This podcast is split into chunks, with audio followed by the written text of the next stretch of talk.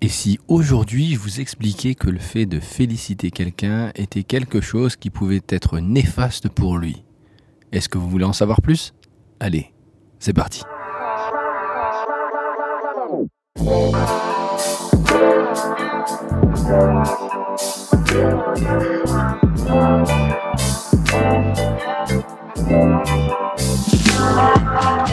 Ah là là là là là là. Je sens que je suis en train de m'attirer vos foudres.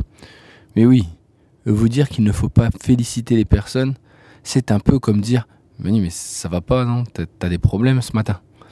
Quand on y pense, pourtant, féliciter quelqu'un, ce n'est peut-être pas la meilleure chose. Alors je sais que vous allez me dire que c'est important, que ça fait du bien, que ça valorise la personne, et que surtout, euh, ça donne le sourire. Oui, mais non. Pourquoi Eh bien, c'est ce que je vais vous expliquer tout simplement ce matin, suite à la lecture d'un livre que je vous présenterai ce vendredi. Quand on y pense, le fait de féliciter n'est peut-être pas si bon que ça pour nous. Pourquoi? Eh bien, c'est assez simple. Lorsque l'on félicite quelqu'un, on lui adresse une attention qui a pour but de donner une image de la personne, une valorisation d'une compétence, qui va lui faire du bien, qui va sûrement le faire mousser, qui va lui donner un sentiment de bien-être, mais qui est complètement néfaste pour son développement. Pourquoi?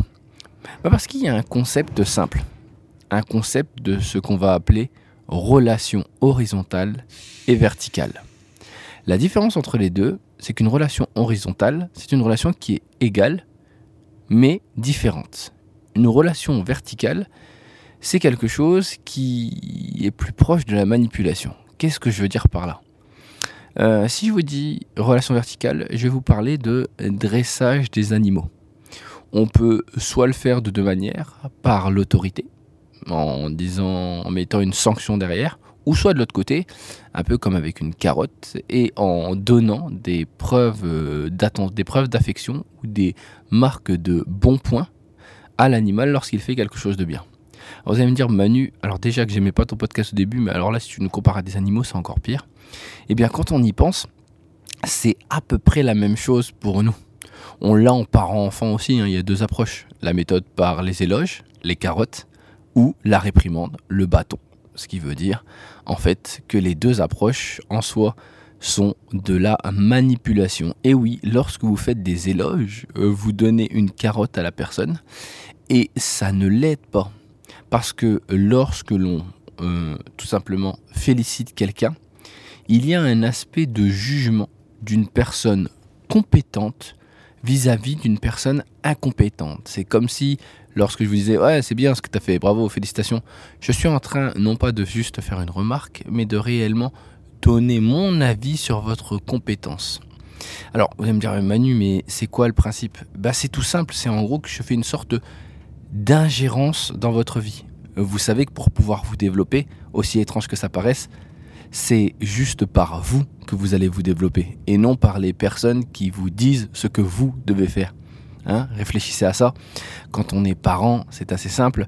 On voudrait que son enfant soit d'une certaine manière. On voudrait qu'il fasse des études. On voudrait qu'il aille dans une grande école et qu'il travaille dans une grande boîte. Oui, ça c'est nos souhaits. C'est notre volonté mais ce n'est pas obligatoirement à chaque fois le souhait de l'enfant qui lui va juste suivre pour faire plaisir ou pas du tout suivre. Donc ça veut dire que là-dessus, en faisant ça, j'ai une sorte d'ingérence, donc je vais m'immiscer dans les tâches d'autrui, je vais lui donner mon avis. Et en faisant ça, c'est obligatoirement mauvais pour la personne. Pourquoi? Parce que lorsqu'en fait cette personne va voir ou va tester ou ne va pas avoir un déloge, de un, elle sera en manque d'informations, et de deux, ça ne va pas l'aider dans le sens où ce n'est pas elle qui pense ce qu'elle pense d'elle, mais des personnes qui lui disent ce qu'elle est. Ce principe de félicitation peut aller complètement à l'encontre de son développement. Ce qu'on peut faire, qui peut être complètement différent, c'est un peu la différence entre deux mots l'intervention et l'aide. L'intervention, on rentre dans la vie de la personne pour lui dire quelque chose qu'elle doit faire. Ça serait mieux peut-être de l'aider, c'est-à-dire réfléchir à ce qu'on peut faire pour lui ou tout simplement l'encourager. Qu'est-ce que je veux dire par là?